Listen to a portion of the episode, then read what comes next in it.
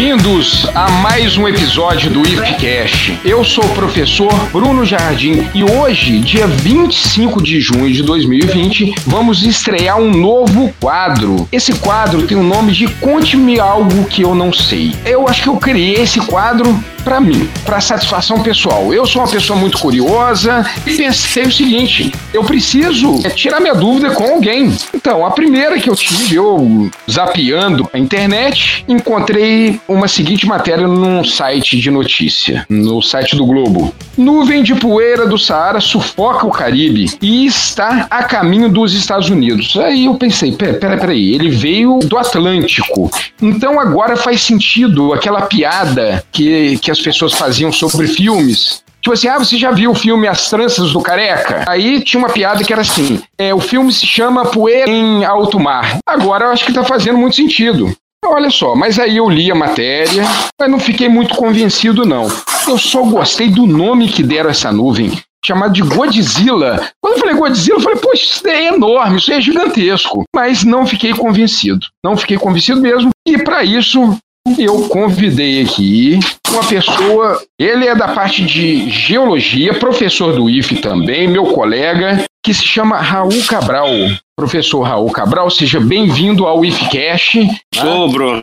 É, bom, Primeiramente, queria te agradecer, né? É um prazer estar aqui. Nesse, acho que a tua ideia. Primeiro, te parabenizar, né? A tua ideia é muito boa. Conte-me algo que eu não sei. E tem várias coisas que a gente realmente não sabe e busca informação. E pois a é, é. curiosidade, é. ela desperta o interesse, né? Muito, muito interessante. A questão da ciência, o ponto básico dela, inicial, é a curiosidade. Depois tudo vem. Tá? Depois da curiosidade, você vai buscando alguma coisa, vai tentando entender a outra e aquelas coisas vão até se integrando. Questões que antes você não tinha nem passado pela sua cabeça, falando, não, eu quero saber mais isso. Eu e o Raul já trabalhamos, já tivemos uma oportunidade de trabalhar juntos no campus Pádua do IF Fluminense e várias vezes eu batia na porta dele lá, profissão geólogo, né? Era uma pessoa ótima para eu tirar minhas dúvidas. Abria a sala dele e assim, Raul, olha só, eu trouxe uma rocha aqui, ele só não gostava que eu chamava de pedra, mas trouxe aqui, me ajuda a identificar o que, que é isso aí. Então ele sempre com paciência para falar com um leigo, com é uma orelha que eu sou, me deu muita muita luz aí para as minhas curiosidades.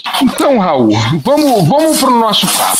Conte-me isso, conte-me mais sobre sobre essa nuvem que está vindo do Saara, se veio, se já chegou, se ela já tá, se ela tá a caminho ou se ela chegou. Pelo site aqui, pelo jeito já chegou no Caribe. Mas vamos começar. Ele veio Saara. Eu queria saber mais um pouquinho do. Isso, Bruno. É, exatamente. É, o primeiro ponto, acho que a gente, para iniciar a nossa conversa, né, é importante a gente falar o que é um deserto. As pessoas têm essa, essa curiosidade, acho que o deserto ele desperta o interesse de muita gente, né? É, e aí ele é uma região árida, estéreo. A gente pode dizer que existem dois tipos de deserto os desertos que a gente vai chamar de desertos frios e os desertos que a gente vai chamar de desertos quentes. Tá? Basicamente, frio é tipo o Ártico, é a seguinte, o deserto né? frio é aquele onde Exatamente. O deserto frio é onde precipita neve, né? E o deserto quente é onde tem a precipitação de chuva. Claro que uma quantidade muito reduzida. Então, normalmente nas regiões desérticas, a precipitação, né, o volume de chuva que cai por ano é na média de 250 milímetros, no máximo. Só para a gente matar essa curiosidade, uhum. o que, que são 250 milímetros uhum. de é chuva? Uhum. E Itaperuna tem uma média para o mês de dezembro que é de muito, 200 milímetros. Ah,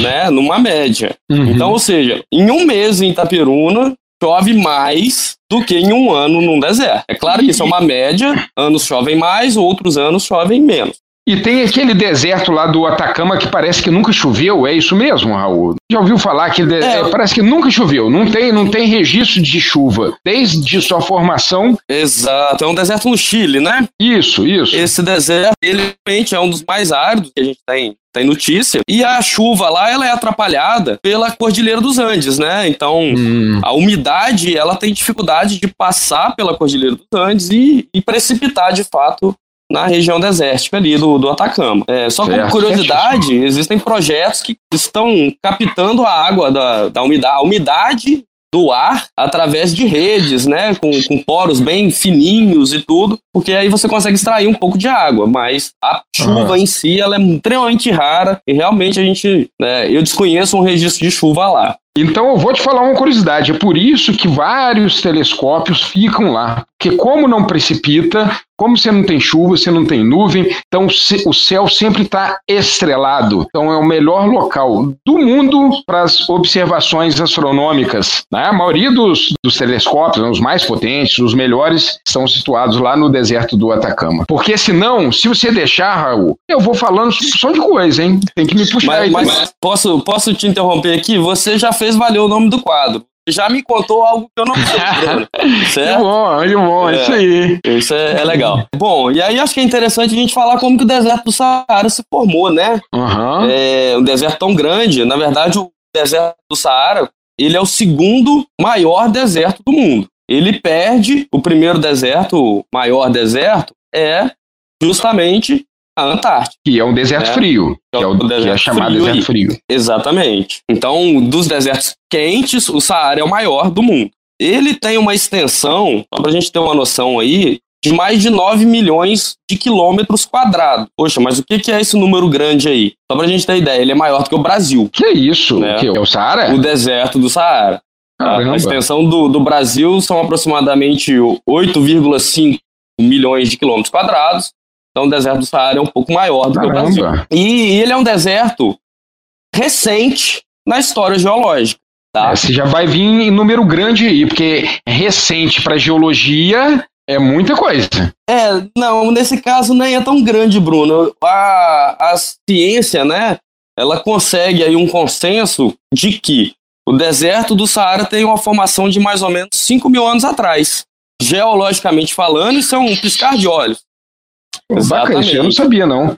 Então quer dizer e... que naquela época de, do crescente fértil, quando se iniciou a agricultura, provavelmente foi agricultável.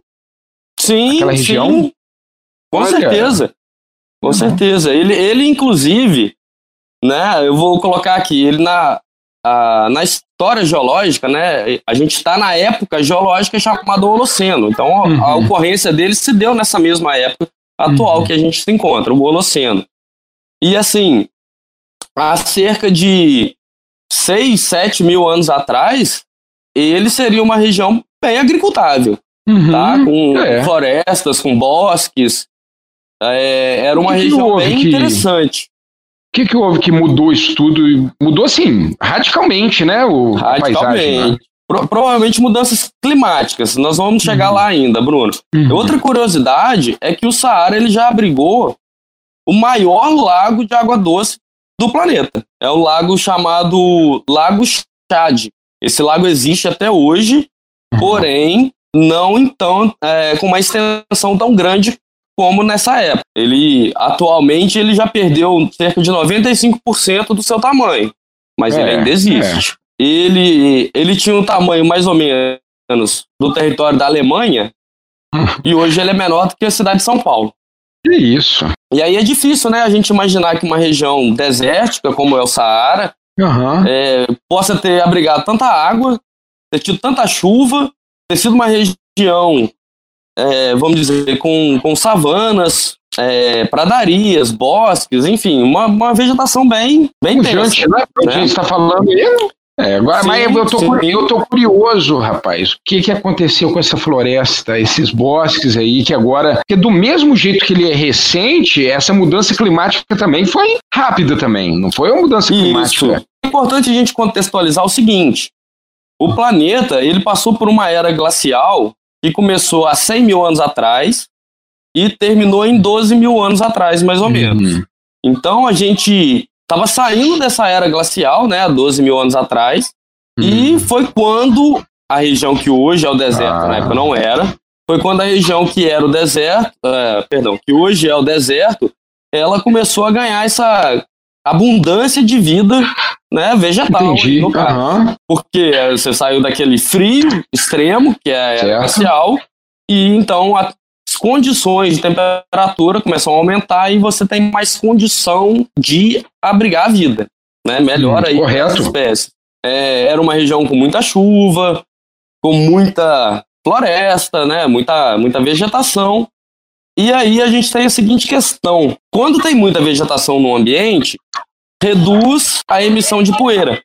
Uhum. Né? Então, se reduz a emissão de poeira, a gente tem uma diminuição no reflexo da luz. Então é uma região que absorve muita luz. É, uhum, tô, e de certa forma, certa forma é uma região que vai ter muito calor. Certo. Né? Uhum. A, a, gente tem que entender assim. É, é difícil às vezes a gente pensar desse jeito, mas uma coisa vai levando a outra, uhum. sabe? Vai encadeando, uma coisa Exatamente. vai puxando a outra, que vai puxando a outra.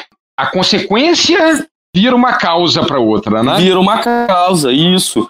É claro que a gente não, não tá falando aqui de 10 anos, de 100 anos, a gente tá falando uhum. de milhares de anos, né? Uhum. Nessa situação. Com esse acúmulo de calor, né, de energia, aquilo que era bom já uhum. não é tão bom mais para a vida. E aí, então, esse, esse reflexo da luz solar na superfície, esse reflexo da, da, da luz solar na superfície vai acumulando esse calor e a vida ela vai não suportando mais uhum. a, a temperatura com isso, você vai tendo também as mudanças climáticas aí do regime de chuva, diminuição. É, é interessante a gente falar o seguinte: existe um, um, consenso na comunidade científica hoje, né? Assim, uma, uma coisa que todos os cientistas aceitam, que é o fato do, do da região ter se tornado um deserto por insolação solar. Uhum. É, tipo assim, não tem uma, não tem uma questão é, de seres humanos naquela região que possa ter contribuído para isso, não. Isso foi uma questão é, natural. natural. E, e, naquela época não tinha muita gente ali para fazer, igual que temos hoje, né? Isso. A, até existe essa discussão, Bruno, sobre seres humanos que habitavam e transformavam grandes áreas em pastagens. Mas uhum. isso é relativo, né? Quantas pessoas uhum. habitavam nessa é. época a região? Mas o que não há consenso é sobre o tempo que durou o processo de desertificação, da, da, região. Mas as estimativas aí, o que, que eles falam aí desse processo então, de desertificação? Tem duas correntes. Uma corrente aponta que foi algo rápido, em torno de menos de, menos de mil anos, isso uhum. tem acontecido, né? inclusive bem menos em uma corrente. A outra corrente fala que foi um processo muito lento. Demorou aí mais de dois ou três mil anos para uhum. esse processo acontecer. Tá? Entendi. E assim, é, é importante a gente mencionar porque a região, né, como a gente falou, é maior do que o Brasil. Então é uma região com uma variação, né, apesar de ser um deserto, mas é uma variação dentro do deserto também. Então é, é difícil se chegar a de fato, olha, foi só isso que aconteceu. Com certeza teve uma é, junção de vários fatores. É, não pode, porque se, porque se a gente for pensar, a Amazônia, né, que é uma das maiores florestas do mundo, ela está na mesma latitude. Sim. ou uma latitude muito parecida com o deserto do Saara. Então, insolação e outros fatores, que no caso, para a gente aqui, essa insolação não faz tanta diferença por alguma coisa, presença dos Andes ali, ou alguma coisa que impeça dessa mesma insolação ter o efeito que teve na formação lá do Saara. Várias questões que levaram aquela consequência, uma junção de fatores. Exatamente, uma junção de fatores e ao longo de um bom tempo. Assim, uhum. a gente fala geologicamente 5 mil anos atrás, um piscar de olhos, mas para todos os processos irem acontecendo, isso é, é devagar, agora, né? É lento. E agora você me tirou uma dúvida que eu tinha, porque, tipo assim, eu sempre, quando eu vejo uma areia, eu imagino como se fosse milhões de pequenas rochinhas erodidas. Eu imagino que é, é uma areia do rio, aquilo lá é por causa da erosão da água, tudo bem, mas no caso do Saara, não existia uma rocha ali que ela foi erodida e transformada em areia. Existiam ah. várias, né? Vamos colocar assim. A região era composta por rochas, né? Vão passar pelo processo de intemperismo, de erosão, como você bem, bem falou, e aí uhum. isso vai desgastando né, a rocha e ela vai soltando partículas menores. Né? O intemperismo químico ela vai modificar a rocha uhum. em algo diferente, e aí a gente vai ter o um processo de formação de solo. E o intemperismo físico ele vai quebrar em partículas menores. Em geral, quando a gente fala areia, a gente está falando de algo que passou muito pelo integrismo físico, algo que foi quebrando, né? Muitas vezes não se alterou quimicamente, mas uhum. foi quebrando em partículas menores. Mas essa quebra lá no deserto do Saara, ele veio antes da floresta. Então, tipo assim, teve o intemperismo, é a formação de um solo, as florestas, os bosques, depois, né? Então, vamos dizer assim, a areia que a gente vê hoje lá no Saara, ela é resultante de uma erosão anterior ou um pouco anterior do que a formação das florestas. Ou talvez até mesmo aquelas florestas ali, elas contribuíram para o intemperismo, para a formação lá da areia. Correto? Sim, sim, correto. É, a gente tem, tem o seguinte: o processo de intemperismo, de erosão, ele precisa de, de algumas coisas simples para acontecer. Precisa que exista certo. um material para passar pelo intemperismo, né? Só um detalhe, a gente é, não gosta de dizer muito sobre sofrer o intemperismo, né? Ah, é sofreu? Sofreu é um, é um, sofrimento, né? É um sentimento. Uhum. Né? E a rocha. Então, ela qual que é o termo mesmo? ela passar pelo processo passou de pelo intemperismo, né? É, vou me corrigir agora. Passou pelo intemperismo. Ótimo. É, é, e aí, isso, uma das condições é existir esse material para passar pelo uhum. intemperismo, e a segunda é esse material estar tá exposto às condições atmosféricas. Então, ao longo do tempo, isso vai acontecendo naturalmente. E hoje a areia que tem lá, ela, é qual, ela é feita de quê? É que tipo de material que tem ali? É, a gente tem o seguinte: um dos materiais mais resistentes ao intemperismo químico é o quartzo. É um hum. mineral bastante comum na que é o que é, de, é um silicato, não é? Ele é um silicato, é um silicato. A, a sua composição química é silício e oxigênio. Uhum. Né? Extremamente simples, mas muito resistente a mudanças químicas. Então, ele passa pelo intemperismo físico. Ou seja, os pedaços grandes de quartzo, eles começam a se quebrar em pedaços menores Entendi. até chegar no fragmento de areia. Né? Vamos lembrar também, é importante a definição aí, que a areia nada mais é do que um tamanho de grão. Tem um nome que vocês usavam na edificações, que era essa questão de grãos, né? Tipo assim, tem, uma, tem um padrão de grãos, né? Sim, sim, é a faixa é. granulométrica, o granulometria. Isso. Sim, é... E a areia, então, quer dizer, areia lá é muito fina, então. É, para ela é levantar voo lá do outro lado do Atlântico e passar através de um oceano e chegar até o Caribe aqui, olha, ele está sufocando o Caribe, eu imagino que ela é essa granulometria, ela é muito fina. Sim, com certeza. A gente tem que entender o seguinte, um dos processos, perdão, um dos agentes que movem material, né, nós temos vários, a água da chuva, a água do rio, e mais um dos agentes que atua muito forte no deserto é o vento. E o vento ele tem uma capacidade de transporte de material fino, uhum. né? O, o, vento vou dizer assim, o vento normal, né? Não, uhum. Nada de furacão, tufão, né? Mas um vento normal, ele só vai levantar material mais fino e ele acaba sendo um, um agente que vai selecionar o tamanho do material. Ok, ok. Né? Então, então se ele é... consegue levar o material mais fino, o material mais grosseiro vai ficar e o mais uhum. fino ele vai sendo levado e depositado em outro lugar. Pois é, puxando isso que você falou, Tá certo de falar que é uma nuvem de poeira? É poeira ou é uma nuvem de areia? Definição quanto a isso? O que vai estar tá sendo transportado é de fato um pouquinho de areia fina com muita uhum, poeira. Certo. Né? Então, poeira seria o tamanho do grão. É, é, é, o que a gente chama menor do que uma areia. A poeira, ela não, não, não se enquadra na escala granulométrica. É porque a poeira né? pode poeira, ter até resto de célula, pode ter um. É, pode, entendi. É esse ponto que eu queria chegar. Quando a gente fala de poeira, essa palavra vai estar tá na matéria do Globo. Agora, ela não vai estar tá no artigo científico escrito que é uma poeira. Não. Ah, ela? Não, não vai. Não, é esse ponto que eu queria chegar.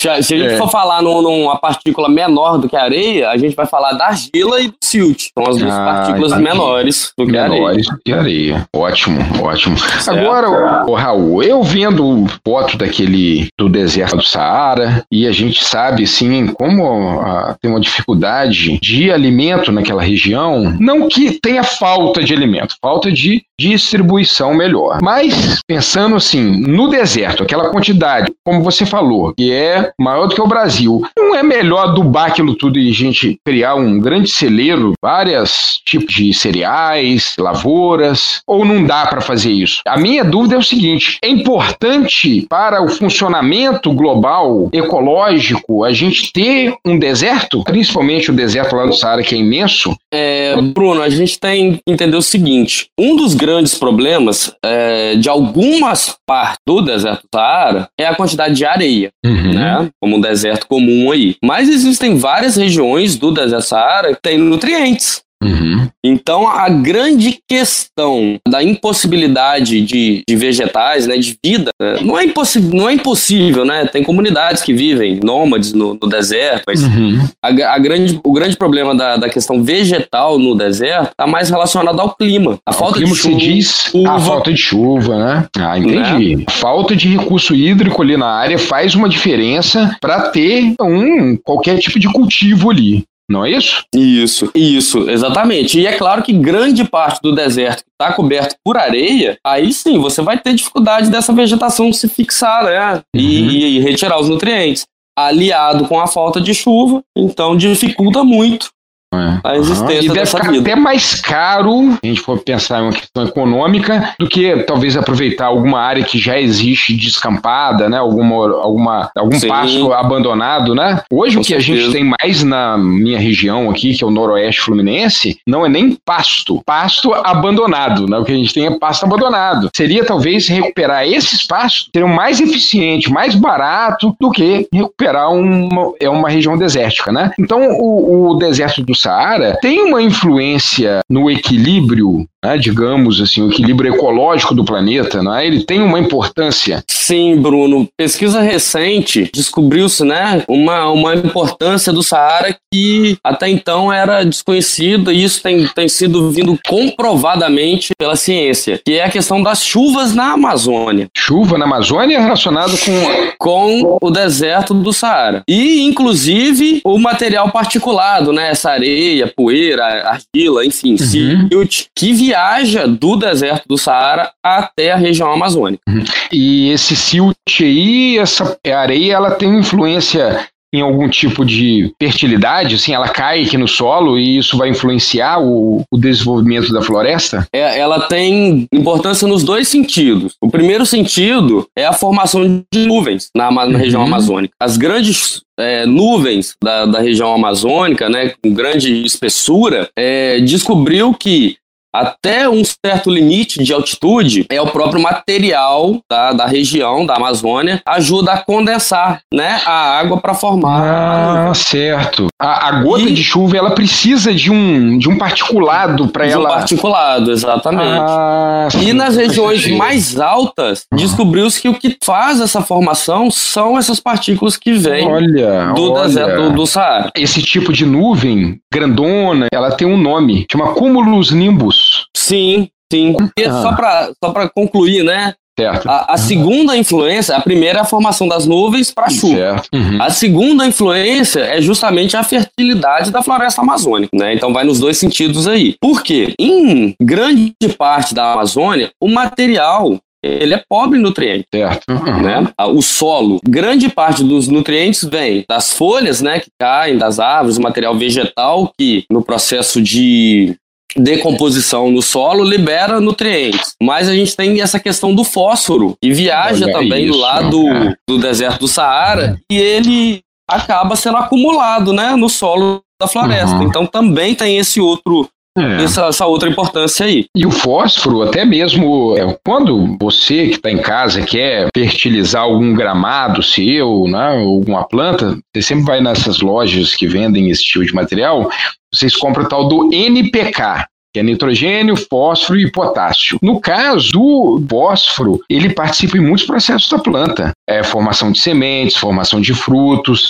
ele está a, base dos hormônios vegetais tem é, relação com fósforo, até mesmo o ciclo de nitrogênio que se faz pelas leguminosas, o fósforo ele tem uma importância para esse ciclo ocorrer. Exatamente. E aí a gente começa a entender, né, uma coisa sendo interligada com a outra. E vou te falar outra interligação a nossa região noroeste fluminense, o índice pluviométrico dela tem muito a ver com a região amazônica. Então, a nossa chuva na nossa região noroeste fluminense, ela está sendo indiretamente influenciada pelo Saara. Indiretamente a gente pode falar que isso. Pois é. Então, aí você me respondeu uma pergunta que eu tinha sobre a influência global, né? Então, você já tem o Saara lá que influencia a Amazônia, que vai influenciar. E a Amazônia ela influencia outros territórios ao seu redor, inclusive as nossas cidades aqui no Sudeste. Não, que bacana, que bacana. Agora, acho que chegou agora o momento principal aqui, que é aquela pergunta do início. Agora, como que forma essa nuvem, ô Raul? Que tipo é o quê? Um vento diferente que traz?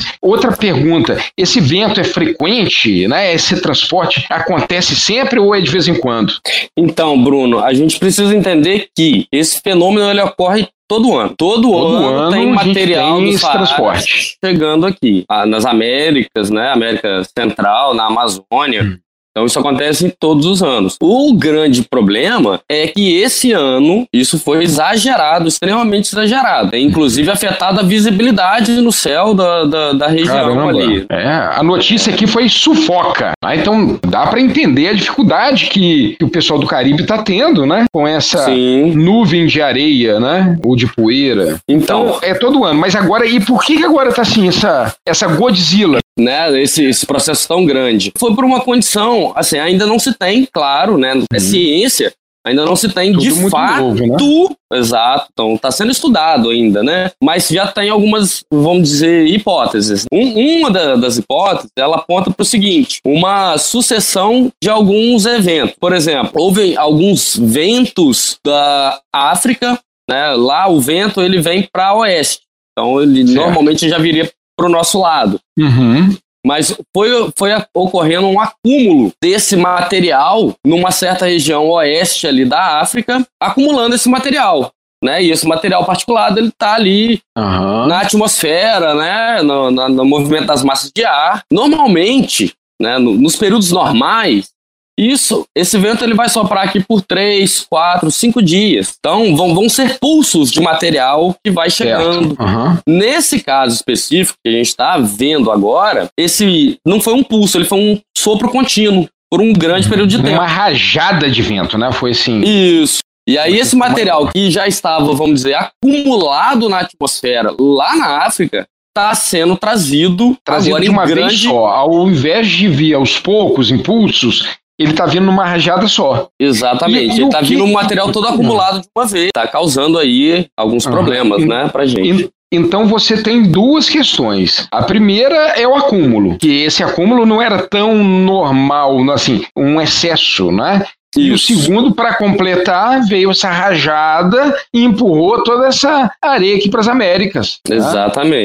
Ah. Então é, é, essa sucessão de eventos, né, não normais, provocou uhum. esse momento aí diferente que a gente tem passado. Né, essa, essa nuvem de poeira tão grande que está chegando, né, inclusive já, já em algumas praias, né, já foi visto em algumas regiões ali do Caribe, né? É, eu vi uma e, foto, eu vi uma continua foto seguindo para os Estados Unidos. Uhum. Né, Nossa, vai chegar ali também. Agora, pra gente aqui, o Raul, a gente tem que se preocupar é com o quê? Com a poeira, com o Covid ou com o gafanhoto? É, que situação, é, né, Bruno? A gente não sabe pra onde corre, né? É se verdade, for pra cima, é se a gente for pra cima, tem o quê? Tem a nuvem de poeira. nuvem de poeira. Se for para baixo, a gente tem é, o gafanhoto. Se a gente ficar parado, tem o Covid. Então, Exatamente. Ano de 2020 vai ficar registrado. Registrado. Eu vou te perguntar ainda, o Raul, daqui a muitos anos, eu vou te perguntar o que você estava fazendo no ano de 2020, você vai lembrar. Né? Com certeza. Esse ano tantos eventos, é. com tantos eventos a gente vai lembrar. É, é, algo que marca aí a nossa, nossa é, história. Não, é, Aqui, mas eu já tô assim muito feliz aí com o que você já me passou. Acho que eu tá, eu adorei a sua presença aqui. Eu consegui juntar algumas peças que estavam faltando do que que você me falou. E agora a gente, acho que eu já tô satisfeito com a minha dúvida, né? Com o encerramento lá da minha dúvida. E queria te agradecer muito de você disponibilizar o seu tempo para a gente estar tá aqui Hoje, se você souber de mais alguma coisa, você entra em contato. A gente pode marcar outra conversa e voltar esse papo aí com essas novas descobertas. Tem aquele laboratório, aquele grande, é, nem é laboratório, é um instituto, NOAA. Quando esses dados estiverem compilados e a gente tiver mais robustez nas hipóteses, a gente volta aqui e conversa mais um pouco também. Exatamente, Bruno. Até porque eles ficam monitorando, né? O NOAA, uhum. como você citou aí, tem imagens de satélite onde é, é visível as nuvens, a nuvem de poeira, o deslocamento dela, e com certeza eles estão juntando os dados meteorológicos, climáticos, para poder explicar melhor uhum. né, a causa é. desse, desse Inclusive, Raul, eu vou deixar linkado no episódio o site para as pessoas entrarem lá no NOAA, porque parece que eles têm é, ao vivo, né? Os satélites ao vivo é, ali na região. Concluindo, Raul, eu queria muito te pedir para você indicar um livro, mas eu quero te pedir, eu já sei que livro que eu gostaria que você indicasse. Aquele lindo livro de geologia que toda vez eu ia na biblioteca ficava olhando. Como que é o nome daquele Sim, livro? Bruno. É a minha recomendação sempre para quem se interessa no assunto de geologia e quer ou, é, ler, né, numa linguagem mais acessível. O nome do livro é Para Entender a Terra. Beleza, eu vou deixar linkado aqui também, é onde que a gente pode encontrar aí para compra. Raul, meu caro, olha, mais uma vez te agradecendo, te agradecendo imensamente e falo para quem está escutando aqui a gente, se quiser deixar algum e-mail, mandar algum e-mail com dúvidas, sugestões e críticas, para o e-mail ifcast42 arroba gmail e ponto com.